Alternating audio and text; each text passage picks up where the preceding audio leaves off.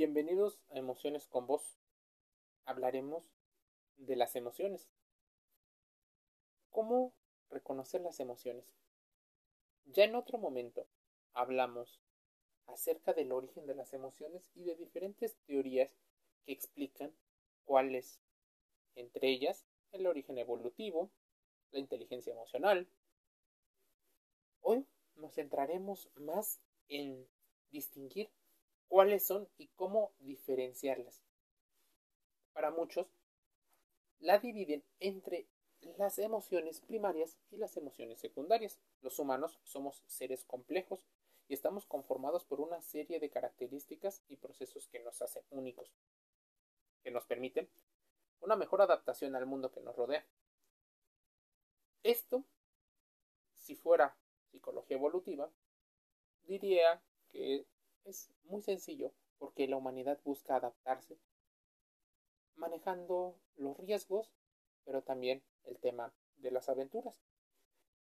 Entre que entramamos elementos, como que tenemos un maravilloso mundo de emociones, debemos de conocerlas. Son muchos los autores que han investigado sobre el tema y determinan la cantidad de emociones, la función y su carácter primario o secundario.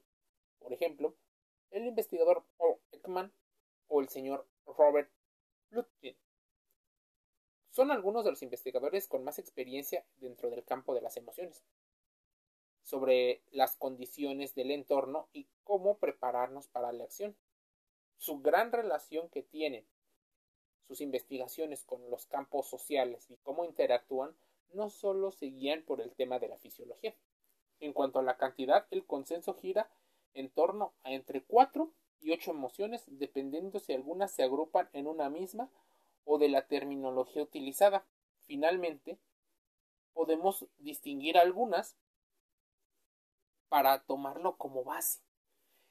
¿Qué tan importante es conocer nuestras emociones?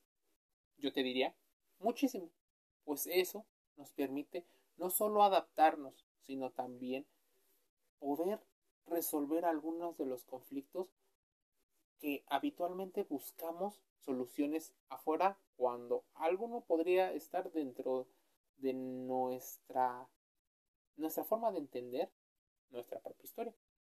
Las emociones primarias podrían ser catalogadas como alegría, enfado, miedo, tristeza, asco, confianza e interés, mientras las secundarias podrían girar en torno a la vergüenza, la culpa, el orgullo, el entusiasmo, la satisfacción, el desprecio, la complacencia y el placer.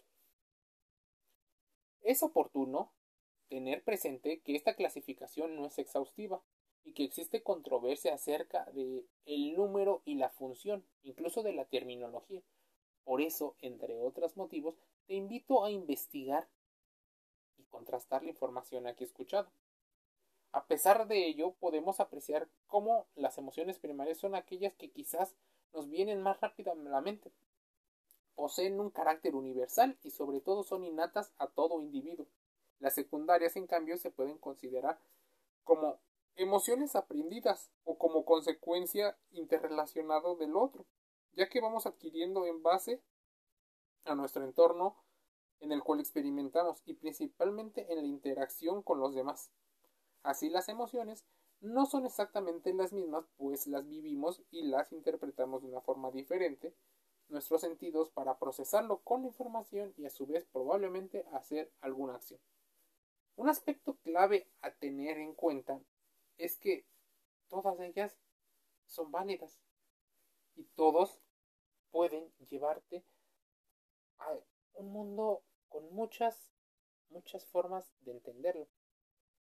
Lo que deberías de considerar es llevar un diario de emociones, un diario de situaciones para ir contrastando la información que recibes.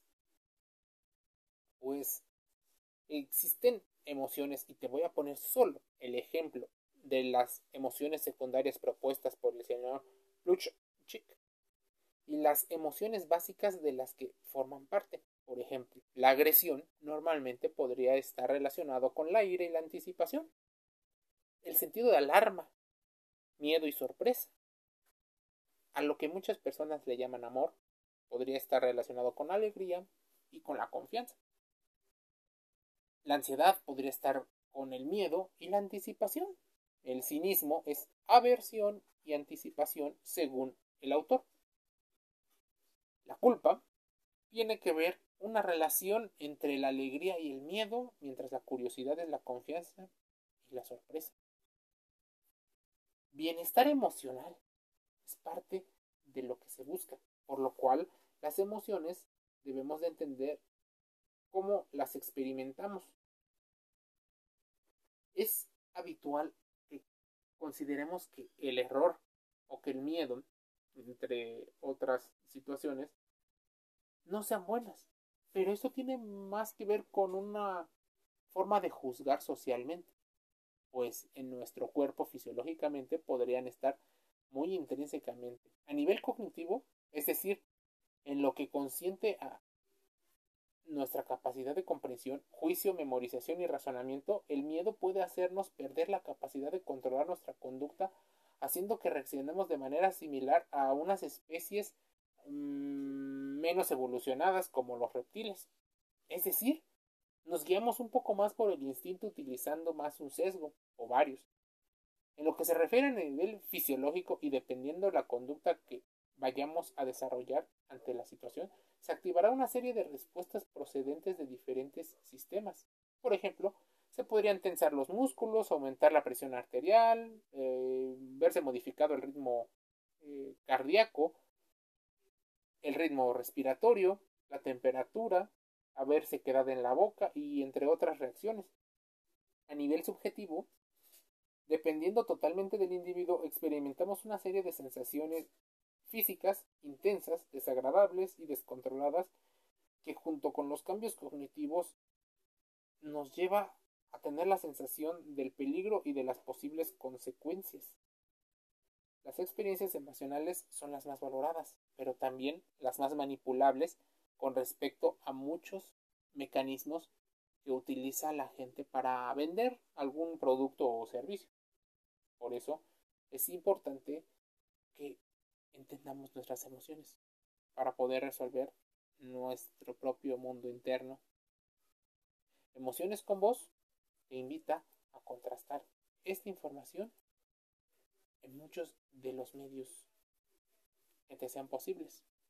Internet, libros, acude con un psicólogo, con un especialista y consulta desde los temas más básicos antes de que sea demasiado tarde.